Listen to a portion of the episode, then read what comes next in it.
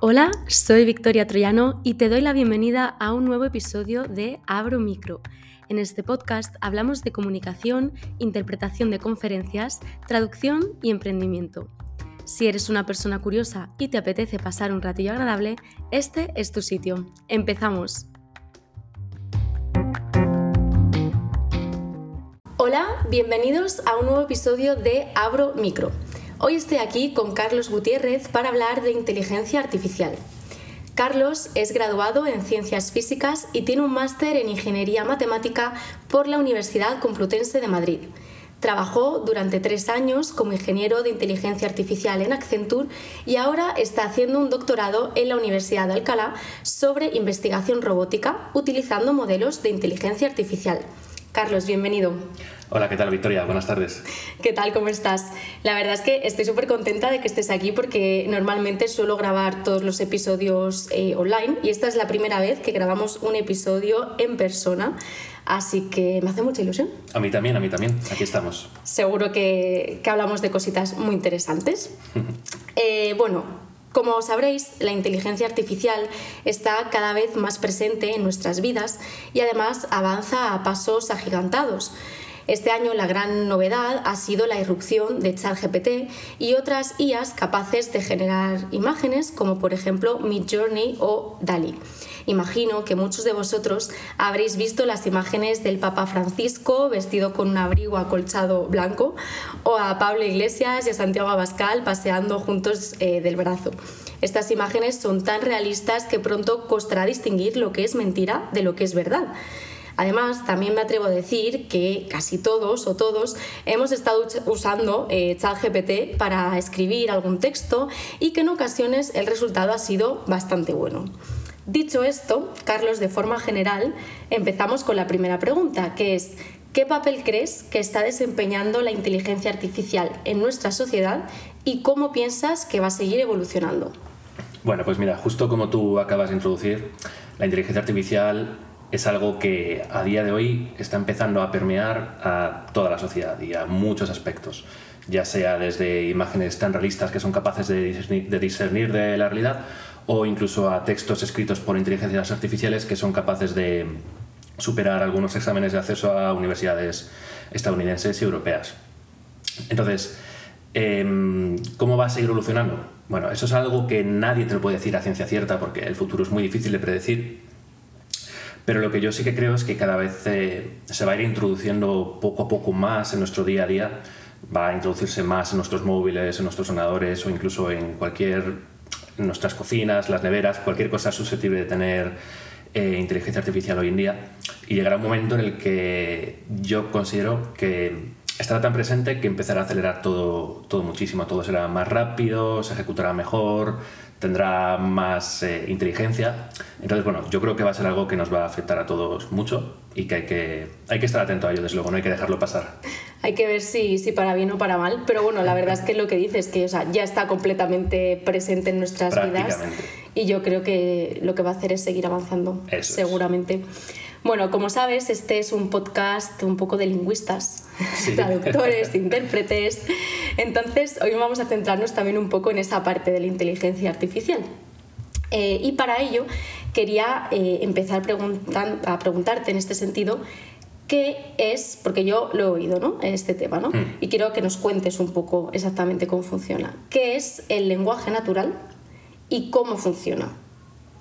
Vale. Eh, en sí creo que te refieres más al procesamiento del lenguaje natural. Eso, el procesamiento, ¿ves? Y yo te lo he dicho, no pasa nada. Aquí por eso me he traído un experto, procesamiento del lenguaje natural y cómo funciona dicho procesamiento del lenguaje natural. Eso es. El procesamiento del lenguaje natural, ¿vale? No es más que un compendio de técnicas computacionales para tratar el lenguaje humano tal y como nosotros lo conocemos. ¿Vale? Los ordenadores típicamente siempre han sido muy buenos trabajando con datos estructurados como números, tablas y bases de datos. ¿Vale? Operaciones de tarjetas de crédito y demás cosas. Compras en un supermercado y bueno, hay muchos ejemplos. Sin embargo, ya hace tiempo, desde los años 80, 90, que se empezó la gente a preguntar sobre cómo podrían ser los ordenadores capaces de trabajar con el lenguaje natural humano, ¿vale? Que es un lenguaje, son unos datos que nosotros decimos en el, en el gremio que no están estructurados, porque no siguen una estructura matemática fácil de traducir a un lenguaje computacional.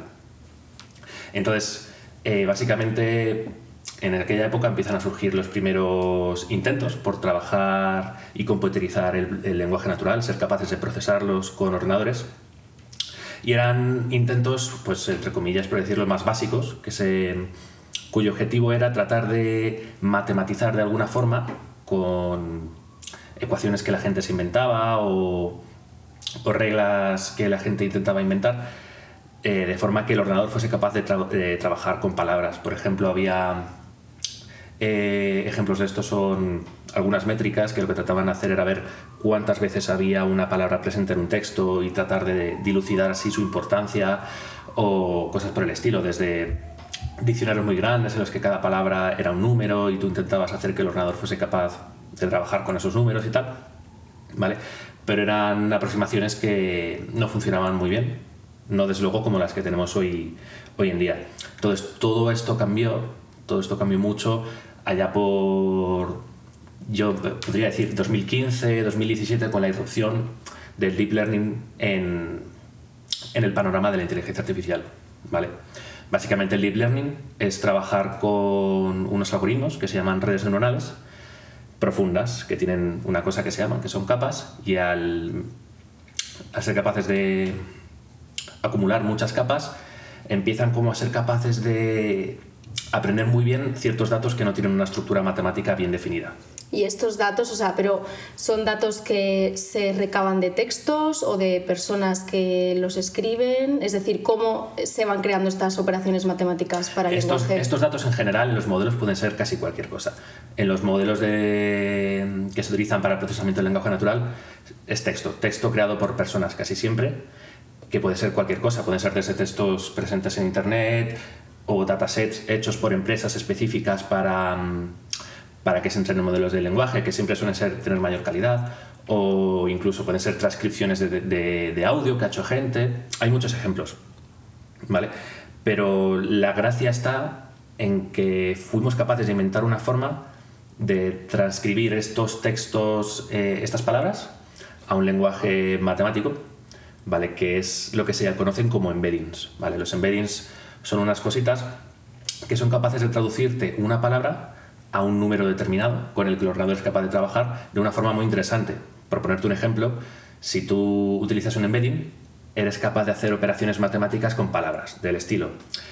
Puedes hacer algo así como una resta y pones rey menos reina es igual a hombre menos y tú dejas la incógnita y le dices al ordenador qué es lo que falta y el ordenador te dirá mujer. ¿Por qué? Porque es capaz de asociar en ese espacio matemático que tú has creado eh, los conceptos de género y es capaz de discernir el género entre ya sea un rey o una reina y un hombre y una mujer. Es capaz de hacer ese tipo de asociaciones. Y es ahí justo la clave en la que nosotros podemos enchufar todos los modelos de deep learning que tengamos de redes neuronales, que nuestros modelos van a ser capaces de empezar a entender ese lenguaje natural de una forma más humana.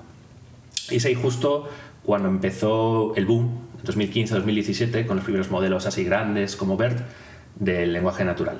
Vale, Jolín, la verdad es que para mí suena súper abstracto porque es eso, mientras me lo estabas contando yo estaba pensando, madre mía, las matemáticas otra vez, ¿no?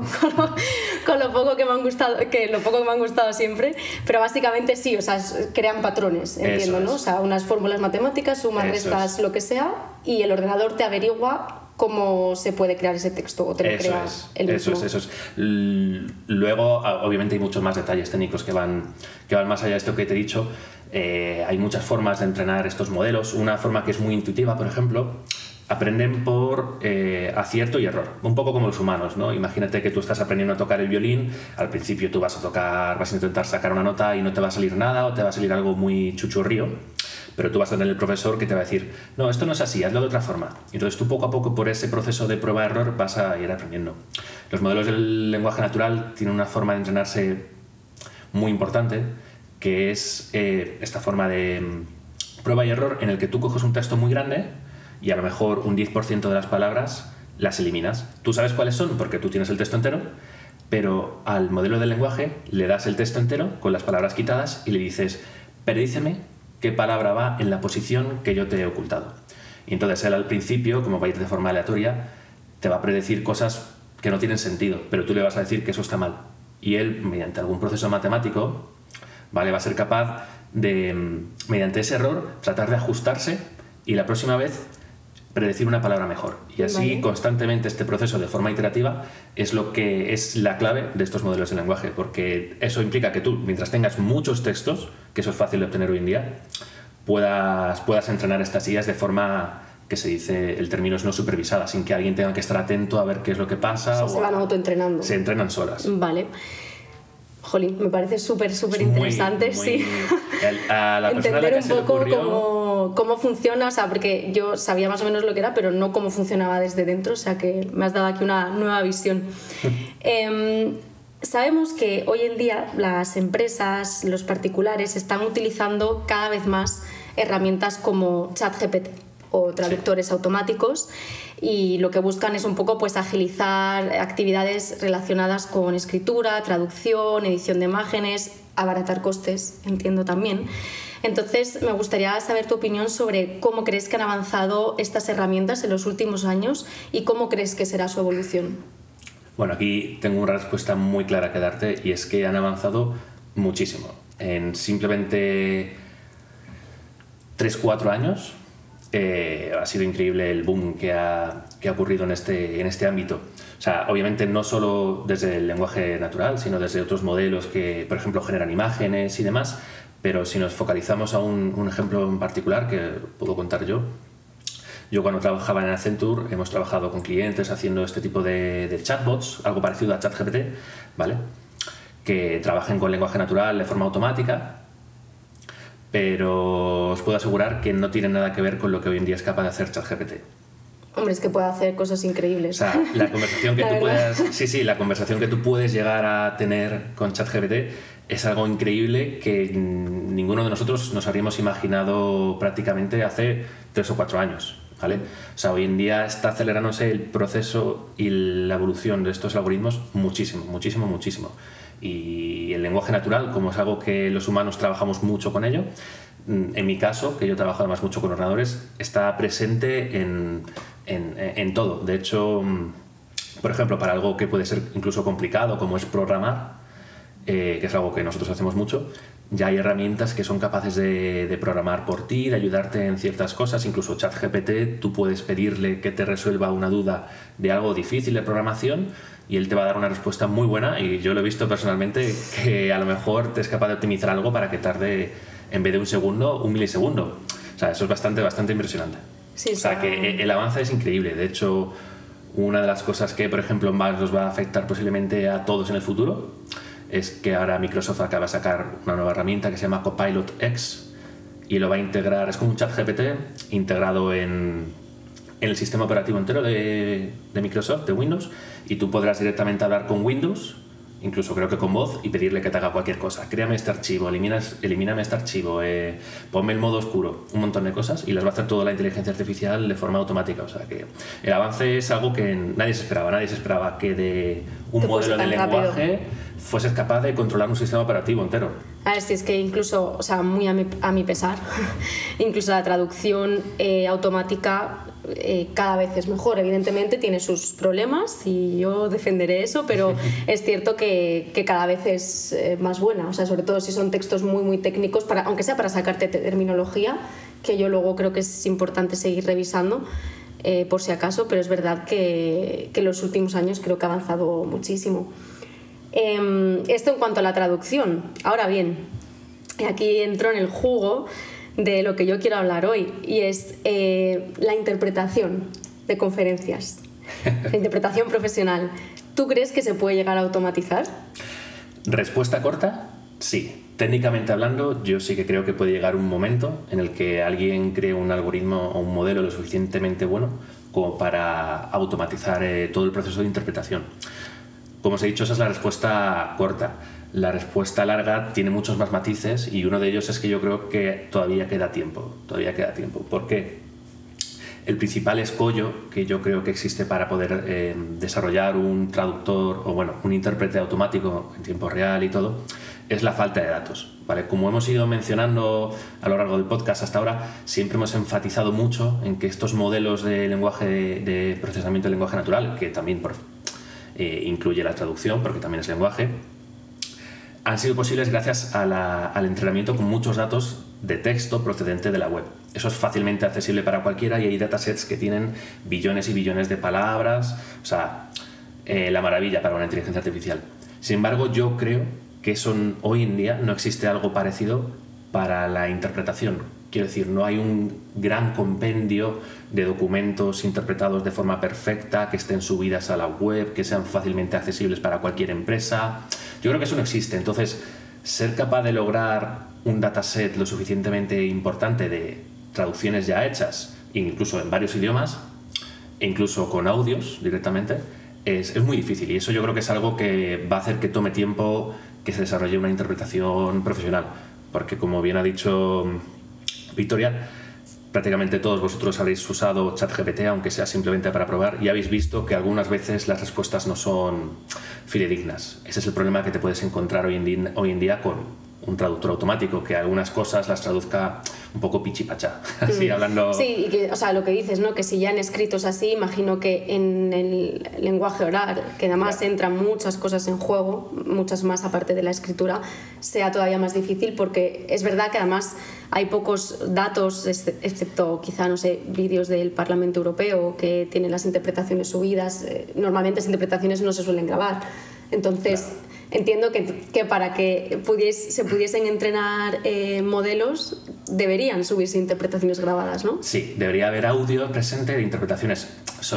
a ver, habría otra forma de trabajar y es eh, utilizar un modelo que se encargue de transcribir el audio al texto, que por ejemplo eso YouTube lo hace, pero no lo hace muy bien o sea, no lo hace perfecto, lo hace muy bien, pero no lo hace perfecto. Obviamente tú estás viendo un vídeo de YouTube y a ti te da igual. Sí, sí, a veces se equivoca. A veces se equivoca. Hace cositas raras. Claro. Tú estás viendo un vídeo de YouTube y a ti te da igual, porque, bueno, eres un humano y lo entiendes, sacas el contexto, pero en un contexto de una interpretación en tiempo real, eso puede ser problemático. Entonces, directamente eso habría que mejorarlo y luego además habría que hacer algo que a partir de texto te haga una traducción perfecta y luego en texto y ese texto que te saca traducido tendrías que volver a cambiarlo y a partir de ese texto generar una voz. Que bueno, eso hoy en día ya funciona, mm, funciona sí, te iba a preguntar por el tema de la voz, porque claro, yo al principio lo que pensaba, digo, jolín, hasta que una voz suene completamente humana, tardaremos mucho, pero en realidad, o sea, he escuchado ahí algunas voces eh, que la verdad es que son muy, realistas. Si no me equivoco, creo que salió hace poco, no, no lo tengo muy claro, pero una canción de Kanye West, ¿no? Sí, pero y sí, había otro también como una entrevista entre Joe Biden y alguien más. Sí. Que era con inteligencias artificiales. Sí, la, la, entrevista, pues, bueno, puede ser un poco más así, pero conseguir una canción melodiosa, que tú seas capaz de modular la voz y ponerle el tono que es necesario y todo eso, y que se parezca a Kanye West o que sea casi indiferenciable. Vamos, yo es que creo que eh, quien hizo eso troleó a mucha gente porque básicamente mucha gente se creyó que era una, una canción real. Yo vi, eh, vi un hilo en Twitter, pero con Quevedo y hacía Quevedo cantando la Macarena o algo, cosas así. Y hombre, obviamente sabías que era mentira, ¿no? Pero, pero sonaba bastante parecido. Sí, sí, sí, sí, se está empezando a cerrar ahí la brecha. También en el audio está empezando a haber cosas muy interesantes. Por suerte, porque a mí me gusta mucho también el mundo del audio y de la música, todavía es un poco difícil, por lo que os he dicho, que tampoco hay tantos datos de audio fácilmente accesibles y tal, pero igualmente los modelos son, empiezan a ser tan buenos y los ingenieros que los desarrollan empiezan a tener ya cogido muy bien el tranquillo a cómo hacer las cosas que funcionen bien, que incluso con pocos datos ya empieza a haber cosas interesantes. Entonces, aún así yo creo que para un mundo tan, entre comillas, reglado, en el que tenéis reglas de conducta que tenéis que seguir y todo eso, es difícil. Por ejemplo, tú me has mencionado que mm, hay muchas grabaciones del Parlamento Europeo, pero claro, si tú utilizas eso para mm, crear un intérprete automatizado, será muy bueno, seguramente sea muy bueno haciendo interpretaciones en, en el Parlamento Europeo, pero si tú lo llevas al Senado de los Estados Unidos o sí, al bueno, Congreso hacer de una conferencia sobre peluquería. Sobre peluquería o cualquier cosa va a, ser, va a estar limitado. Entonces ese es el problema, encontrar datos lo suficientemente generales que abarquen todo el compendio posible de interpretaciones a ser posible todo eso todavía yo creo que va a hacer que la cosa vaya poco a poco. Habrá herramientas, saldrán cosas, yo creo, si no has leído ya, no estoy exactamente metido en, este mundo, pero, pero yo creo que algo que sea capaz de sustituir a un intérprete todavía queda tiempo. Y por ejemplo, estoy pensando, en bueno, aspectos relacionados con la interpretación que son esenciales para nuestro trabajo, por ejemplo, el ser capaz de transmitir eh, aspectos culturales o el ser capaz de transmitir el paralenguaje, es decir, reflejar emociones, la ironía, subir el tono de voz, etc. Claro, eso yo lo veo que es algo muy humano y entonces no sé si crees que la inteligencia artificial puede llegar en algún momento también a reflejar esas emociones, eh, no sé, y luego ironía, sarcasmo, miedo, tristeza. ¿Crees que puede llegar a reflejarlo? Eh, aquí voy a seguir un poco lo mismo que hice antes y es la respuesta corta es que sí. Y de hecho lo podéis comprobar eh, todos vosotros. Simplemente con que abráis eh, una pestaña de ChatGPT e intentéis hablar con él, si le pedís que os haga algún texto de forma irónica, lo va a hacer de forma irónica y lo va a hacer bastante bien. Si le pedís que haga un texto en tono triste, eh, te lo va a hacer también bastante bien. Entonces, eh, él es capaz de procesar y transmitir esas emociones porque al final, al fin y al cabo, esas emociones no son más que modulaciones del lenguaje, están imbuidas en el lenguaje. Obviamente ChatGPT no tiene conciencia ni tiene inteligencia, por mucho que últimamente algunos hablen de ello, eso no es así. Pero sí es cierto que es capaz de procesar y transmitir estas, estas emociones porque al final es capaz de trabajar con el texto y modificarlo de forma que a un humano nos parezca triste, sarcástico, irónico, eh, alegre. Y me imagino que entonces, claro, en la interpretación utilizarían eso y luego pues eh, audio, ¿no? O sea, modular el, audio de modo que la voz te suene irónica, porque claro, no es solo que el mensaje sea irónico, yo puedo decir un mensaje irónico, pero con una voz plana, entonces no se entiende que es ironía. Claro, perfectamente. Eso en el caso del texto, hoy en día está más o menos resuelto. ya os digo que se puede comprobar fácilmente. En el caso de la voz, de generación de voz, eh, no lo tengo tan claro. Eh, como hemos mencionado antes, ya hay muy buenos ejemplos de síntesis vocal por inteligencia artificial que funcionan muy bien y que son capaces de medio engañar a la gente cuando cantan. Entonces, un poco haciendo el paralelismo, cuando tú cantas, eh, al final tienes que modular tu voz para incluso también transmites emociones, ¿no? A veces cuando estás más enfadado se canta más fuerte o con más sonoridad y cuando estás más triste es un poco más piano, en fin, se busca esa modulación. Entonces yo creo que si eso se ha conseguido más o menos en la música, es posible que también llegue a, al, lenguaje natural, cuando tú hablas y quieres transmitir una ironía. Yo creo que es, que es posible también en, en audio, aunque quizá todavía en audio no, no, lo hayamos visto, pero posible seguramente. Y que se llegue a cabo también. Y no mucho tiempo, yo creo, en base a los ejemplos que ya hemos hablado. Y en cuanto a aspectos culturales, ¿cómo crees que eso se podría alimentar para que la... Claro, porque, por ejemplo, los intérpretes, o sea, normalmente en los idiomas que tú trabajas, eh, tú conoces muy bien la cultura del país, eh, o sea, del, bueno, de ambos países, ¿no? O sea, del, del, que traduces, al que traduces, etc. Entonces, claro, eso es un conocimiento que tú has adquirido y tú a lo mejor pues sabes que si dicen una cosa en inglés, en español lo tienes que decir de otra forma porque culturalmente se va a percibir mejor. Entonces, claro, Ah, mira, aquí hay una, una creo que tengo una buena respuesta para esto y es, al final, si cuando se desarrolle, si es que se desarrolla un intérprete profesional que es capaz de hacer este tipo de trabajo que, que hacéis vosotros de una forma satisfactoria, sin fallar ni nada por el estilo, es porque habrá aprendido precisamente de las interpretaciones que ya ha habido. Entonces, al final tú como intérprete me imagino que aprendes todo este tema cultural y tal aprendiendo sobre el idioma. Al final me imagino que en, incluso si te gusta mucho, también viajarás al país de destino. Sí, claro, pues y literatura, ves películas, y Tú esa, esa, culturalidad la transmitirás a través de tu lenguaje. ¿Vale? Y entonces el modelo que se desarrolle para tratar de hacer un intérprete, al final beberá de tu lenguaje, de tu audio, de tu voz, de cómo la modulas en tu idioma y aprenderá también a transmitirlo, igual que lo hace ChatGPT. No tendrá así emociones, obviamente, ni, ni será un inglés o un francés o cualquiera sino que a través de la gente que ha hablado ese idioma habrá aprendido a modular la voz y a buscar las expresiones correctas en ese idioma. Eso aún así es difícil de conseguir, pero es lo que, se, lo que seguro que se buscaría cuando se desarrolle un modelo de esas características. Mm, supongo que también sería difícil, bueno, no sé, pero por ejemplo el entender los distintos acentos porque claro, yo por ejemplo sí que me he dado cuenta que con los vídeos estos de YouTube que se transcriben o otras transcripciones automáticas, veo que a veces tienen problemas porque no, o sea, el acento a lo mejor es muy marcado y a lo mejor no pilla el acento. Y veo que precisamente a lo mejor escriben otra cosa porque no han entendido bien el acento. Entonces no sé si crees eso que también, bueno, a ver, supongo que lo aprenderán. pues, supongo que sí, pero... Claro, claro, justo, justo. Mira, e, eso es algo que no, yo no, no, he sido consciente hasta, que hasta ahora que me lo has dicho, claro, porque... Eh, como, como hemos mencionado, esto se trabaja mucho más en texto que en audio, todavía no se trabaja tanto. Entonces, en texto da igual, porque tengas el acento que tengas, eh, vas a escribir igual en general. Sí, que a lo mejor tienes palabras específicas. Sí, alguna palabra específica, pero, bueno, el texto se lee de la misma forma. Sin embargo, eh, a la hora de hablarlo sí que cambia muchísimo. Puede cambiar muchísimo una palabra, si en el caso español, si se pronuncia desde alguien que es Andalucía, desde alguien que es, que es gallego, ¿sabes? Entonces ahí sí que hay mucha diferencia y eso es algo que, mm, que puede ser un gran reto un gran reto que lo pienso porque... Me alegro. sí, sí. E, eso sí que puede ser bastante... Claro, es que encima eh, tendrías el hándicap de que no solo tienes que tener un montón de intérpretes, sino un montón de muestras de gente que habla de todas las partes de ese idioma, ¿sabes?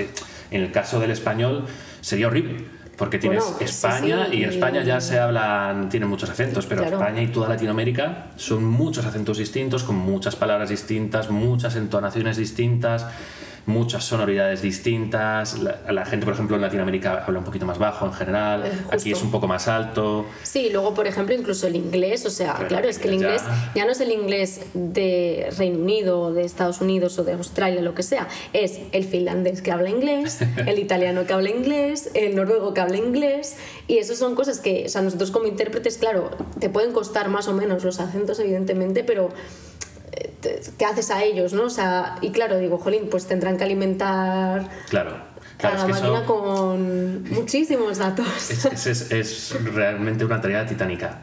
Con las técnicas que hoy en día, yo no creo que eso sea fácilmente acometible si no existen esos datos bien recopilados y bien estructuraditos para que puedas trabajar con ellos, ¿sabes? En plan, estructuraditos simplemente con que tengas el, el archivo de audio guardado y te pongas el idioma, y todo eso, eso ya es un trabajo, ¿sabes? Porque tienes que tener muchísimos archivos. Entonces, eh, eso sí que es un reto, eso sí que es un reto en el que yo no, no había caído, claro. Es que, por ejemplo, fue una forma de acometerlo, que es creas un sistema, un intérprete que solo es para una especie de inglés neutro y... Claro. Que se, lo, pero claro, tú vas a interpretar y dices, oye, Tú, que sepas tu que inglés, es, claro, Tu inglés es neutro, porque no sé, ¿no? porque igual no lo Igual no lo es, ¿sabes? Entonces, claro, es que yo pensaba, porque a ver, yo sí sé que se están desarrollando como hay una especie, de, una especie de pinganillos o, bueno, cascos que además los venden en Amazon, no lo he probado, ¿eh? Y que tú te lo pones y, te interpreta, ¿no? Que yo creo que de momento eso sirve sobre todo, pues yo qué sé, si vas a Japón y quieres eh, pedir algo, pues claro, obviamente... Te Oye, pues sí, sí, además creo que es útil para eso, ¿sabes? o, otras cosas de ese estilo. Pero que es verdad que a lo mejor está muy limitado y a nada que salgas de los parámetros que tiene establecido, pues se pierde. Es muy posible, es muy posible. Sobre todo eh, teniendo en cuenta que el mundo de la interpretación puede llegar a ser muy específico, vamos, según tú me has contado en algunas ocasiones, hay veces que es que te tienes que preparar un glosario de términos porque tienes que ir a interpretar un tema en concreto, a gente, una conferencia que va a hablar de un tema como peluquería, ¿sabes? Mm. Entonces eso ya, eh, aparte de que no está en el lenguaje común, porque va a haber muchos términos muy específicos, hace que la gente que hable hable un poco distinto, otras tonalidades, otro uso de palabras y adecuarse bien a todo eso es, es, es, algo que justo hoy en día, de hecho es un tema candente en la inteligencia artificial, el ser capaces de adaptarte a muchas situaciones como somos capaces de hacer los humanos, eh, pero sin que tengas que aprender más cosas, sin que tengas que entrenar más, sin que necesites más datos. Entonces ahí, ahí hay mucho que investigar, ¿eh? Hmm, hay mucho que hacer todavía, yo creo. Eso nos da unos años todavía, espero.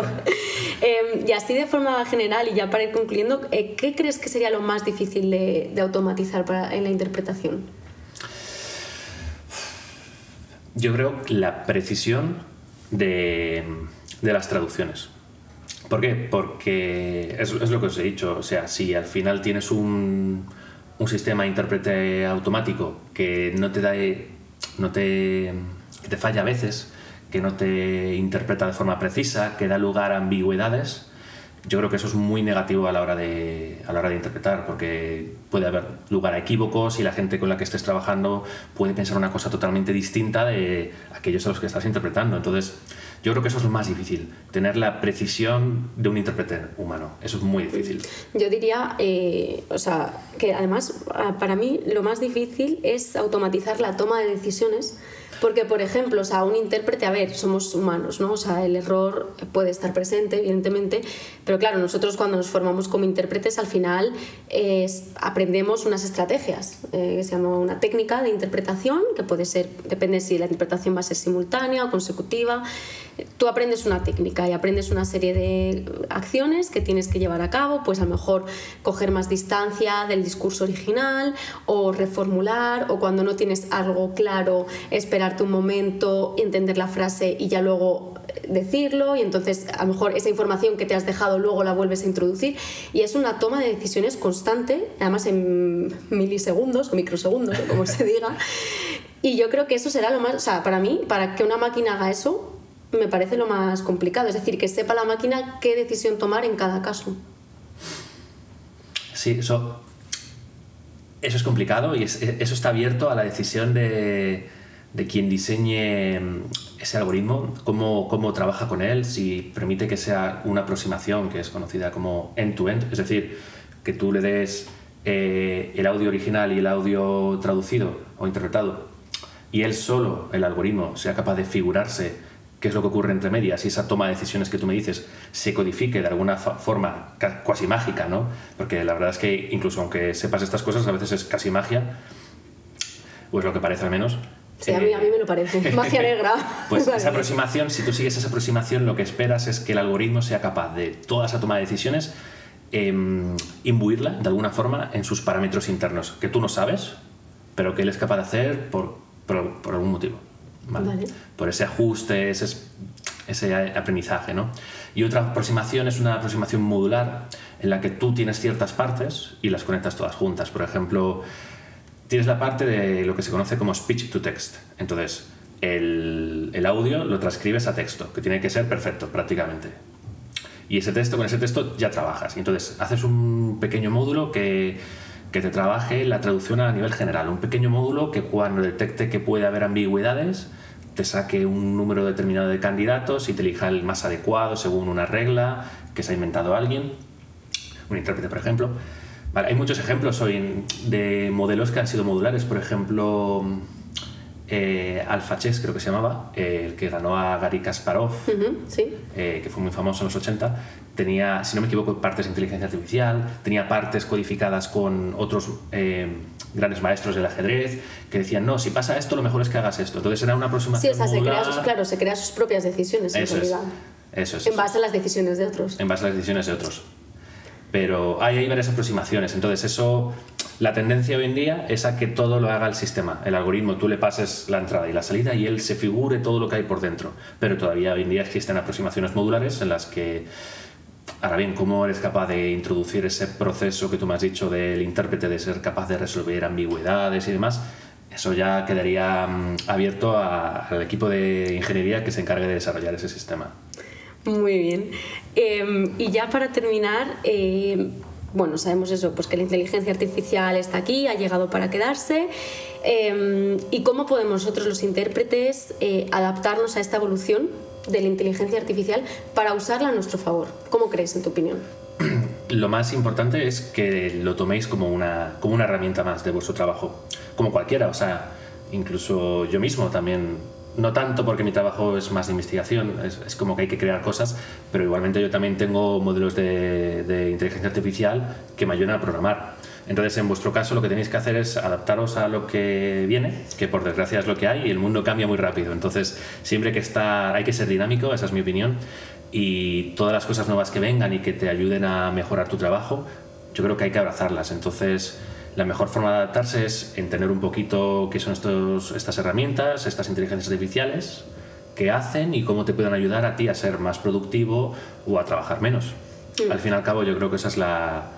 como todos tenemos que hacerlo, es que incluso ya te digo que aunque yo trabaje haciendo inteligencia artificial, hay inteligencias artificiales que me ayudan a hacer otras bueno en fin sí que pueden hacer hasta tu trabajo la de programar o sea al final mm. bueno aunque todavía no programen del todo pero programan del o sea lo de programar funciona muy bien si nos metemos en ese en ese en ese nicho en ese nicho al final programar es lenguaje es lenguaje no es natural porque es un lenguaje que está estructurado y tiene ciertas normas pero no deja de ser lenguaje. En todos, todos estos modelos eh, se han entrenado y funcionan, funcionan bastante bien. Hasta ChatGPT lo puede hacer. Si queréis que os haga una web, creo que si le puedes pedir que te haga un HTML básico y tal, te lo hace y tú lo abres con Chrome y, dices, ostras, ha funcionado, ¿sabes? Vale, vale. O sea, que, que eso no es programación, programación, pero bueno, es parecido. Entonces, incluso lo mío yo lo tengo que usar. Eh, lo bueno, entre comillas, o lo malo, es que como yo hago investigación, eh, las cosas o el código que yo tengo que crear es nuevo, no, no es algo que ya haya hecho alguien previamente, ¿sabes? Entonces, no me ayudan mucho. Sin embargo, si yo fuese un desarrollador que se encarga más de aplicar herramientas que ya existen y hacer bases de datos o sistemas Mm, de redes o cualquier cosa, ahí sí que te ayuda más porque estos lenguajes para la programación sí que han aprendido ya cosas previamente que ha hecho la gente y te pueden ayudar mucho más. En mi caso, como no está creado y no hay alguien que haya subido un código sobre lo que yo investigo, si lo hubiese, pues no lo investigaría, obviamente, pues no me, puede, no me puede ayudar. Y en el caso de, de la interpretación, es lo mismo, no, no, existe un intérprete profesional que os haga la interpretación y vosotros la revisáis, pero sí que existen herramientas que os traducen bastante bien, que os permiten eh, resumir textos, ChatGPT resume textos. y vosotros que tenéis que leer muchas cosas y a veces rápido hacerte una idea de qué va la cosa o te contacta un cliente y sí, te, sí, en cinco minutos. te dice, oye, que tengo no sé qué, no sé cuánto, miras esto, este, este documento y tú se lo pasas a ChatGPT y él te hace un resumen y tú te lo lees y ya al menos sabes por dónde vas. Este tipo de cosas para, para, vuestro trabajo, yo creo que es algo muy productivo, que os puede ayudar mucho y hay que verlo como algo positivo. Sí, yo de momento o sea, lo estoy usando sobre todo para cuando son así encargos de un día para otro o bueno, eh, con poco tiempo para prepararme, para que me haga por lo menos un glosario de base eh, es decir, tengo una cosa ahora médica, y entonces le, le pedí a ChatGPT, oye, hazme un glosario inglés-español de todos los huesos del cuerpo humano. no me dio todos porque creo que tiene, tiene como un límite, pero jolín, ya me dio 50. Sí, sí. Eh, y obviamente yo siempre lo reviso porque, por si acaso, pero en ese caso que son simples eh, equivalencias y ya me da un glosario sobre el cual yo luego puedo trabajar, pero es verdad pues que ayuda bastante. Claro, claro, todo eso yo creo que, hay que aprovecharlo y que os va a ayudar. Y sobre todo, y por desgracia, creo también que si no lo aprovecháis, si no lo usáis, al final puede ser que os queréis un poco atrás. Ah, sí, sí, no, no, eso está claro. No, quiero ser tan pesimista. No, pero yo creo que, o sea, creo que tenemos que utilizarlo a nuestro favor. sí, sí, sí. o sea, nos queda otra. es como, al final esto es como el móvil. O sea, cuando empezó el móvil, solo los frikis Por ejemplo, mi padre tenía uno, ¿eh? Yo es que también soy muy friki. Entonces, eh, mi padre era los que se compró el primer móvil de estos, que era un maletín sí, sí, que era un pero bueno, funcionaba, ¿eh? Y entonces, cuando salían los primeros móviles, pues solo, solo los utilizaban la gente a la que le gustaba ese tema de las telecomunicaciones, la tecnología y tal.